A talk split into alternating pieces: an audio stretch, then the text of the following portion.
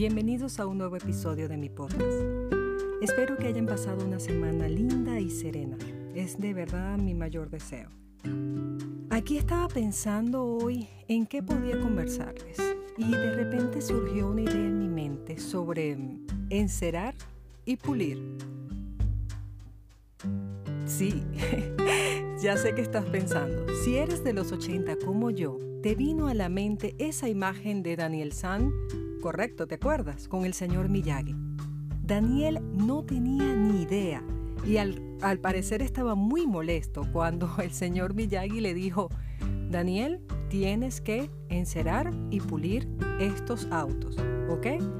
Él no tenía ni idea. Él de repente pensaría en su mente, pero si yo lo que quiero es aprender karate, ¿cómo este señor va a venir en este momento y me va a decir a mí que encerar y pulir? Yo pienso que al igual que yo, ustedes tampoco figuraron o se dieron cuenta sino hasta el final cuando te presentaron la escena. Esa escena justamente cuando ya un Daniel frustrado le decía al señor Miyagi que no entendía, que no quería perder más su tiempo. Y el señor Miyagi le dijo, claro que has aprendido karate, vamos, va, va, va. Me emociono al escuchar, al recordarlo, perdón. Porque esa, yo tendría, no sé, como unos 12 o 13 años. Y esa escena siempre me llamó la atención. Ahora bien, así como Daniel, no fue, no fue ya sino muy entrada, digamos, una etapa en mi vida cuando yo me di cuenta lo que era encerar y pulir, es decir, cómo tantas cosas que ya yo venía viviendo funcionaban tal cual como el, señor Miyagi le enseñó a Daniel San en esa escena, a encerar y pulir. Una de ellas es que yo me gradué muy joven. Me gradué de abogado, yo soy abogada en la vida real, en mi país Venezuela, a los 21 años. Yo no tenía ni idea de lo que realmente significaba el mundo, digamos, de trabajo. Para mí la idea de trabajar era así como una una fantasía, era ir para un bufete, a lo mejor vestirme bien linda como legalmente rubia, ¿se acuerdan? También la película de Reese Witherspoon, creo que por el año justamente cuando yo me gradué, como el 2001, 2002. Pero resulta ser que no. Resulta ser que cuando te gradúas, o por lo menos me sucedió a mí, me encontré con un mundo y con un gran vacío porque yo toda la vida fui muy buena estudiante y digamos que pasé la vida estudiando, o sea, el colegio, después el liceo, rápidamente llegó la universidad a los 16, vamos a estudiar 5 años, ¡pum! A los 21 ya eres abogada de la República. Con muchos sueños, muchas convicciones, eso sí. Entonces, ¿qué sucede? Me consigo en ese momento, wow, ¿qué voy a hacer? Ya yo tenía novio y bueno, había una promesa de matrimonio y, y nada, decido irme a la ciudad de Valencia. Mi primer trabajo legalmente, o sea, digamos hablando por algo que me pagaran, fue en la compañía de mis suegros. Esa fue mi primera etapa de encerar y pulir, ¿ok?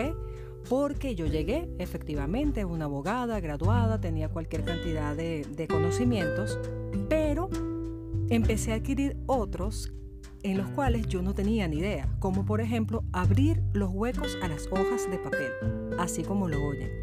Las hojas de papel, por lo menos en Venezuela, se llaman hojas tipo carta, hojas de máquina, aunque eso era en otra época antigua, no vamos a entrar ahorita en esos detalles. Vamos a hablar hojas con las que metes o las colocas dentro de la computadora.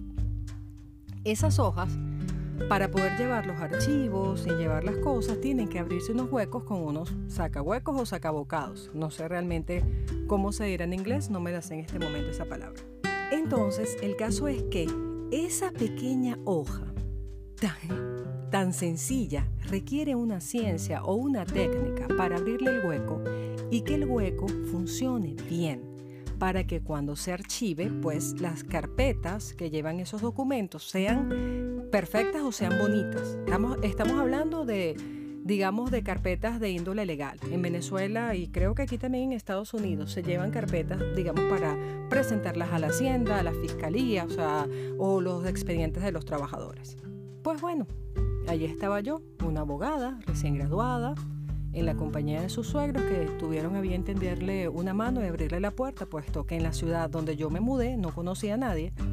Entonces, bueno, nada, llegué yo y me dicen, por favor, puedes archivar, hay que abrir esos huecos en la carpeta, en las hojas para colocarlo dentro de la carpeta.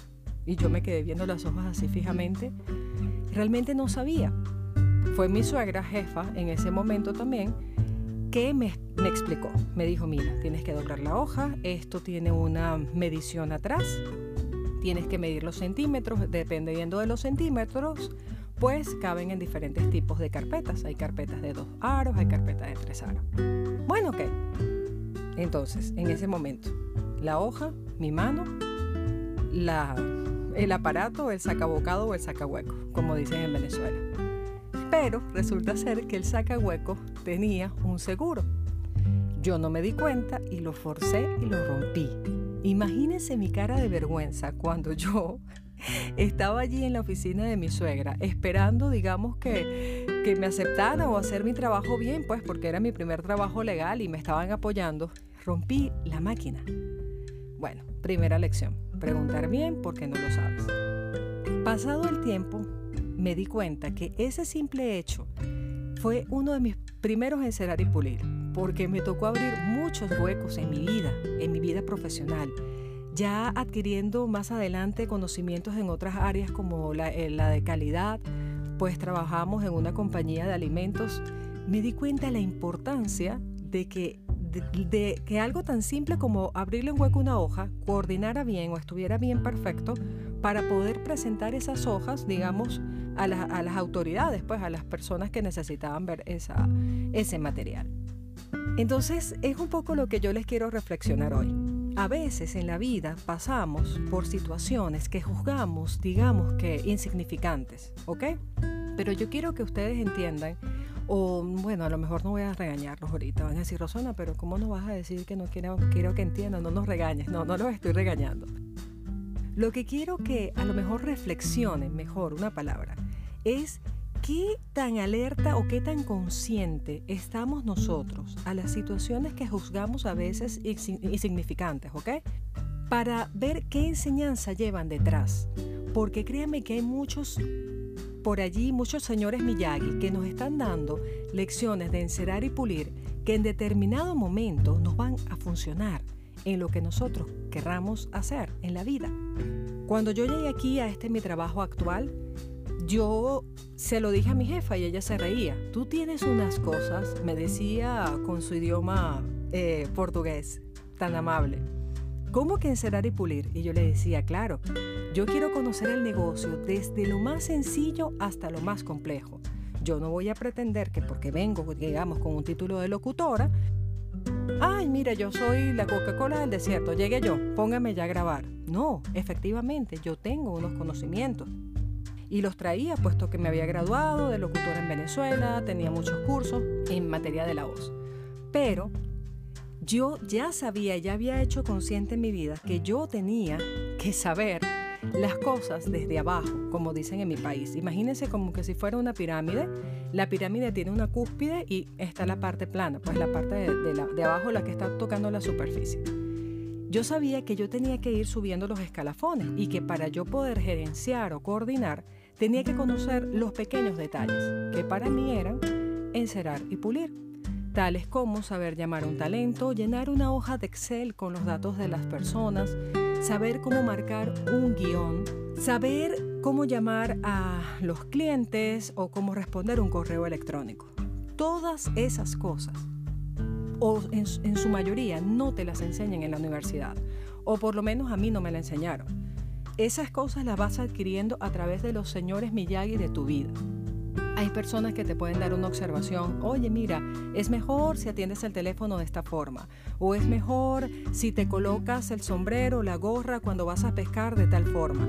Tú no sabes si en algún momento a ti te toca explicarle a alguien, enseñarle a alguien. A lo mejor la vida te pone de frente ser un maestro o ser un gerente entonces, en ese preciso momento es cuando tú traes a la conciencia todas las cosas tan interesantes que has aprendido y que son encerar y pulir. Bueno, espero que les haya gustado este pequeño espacio.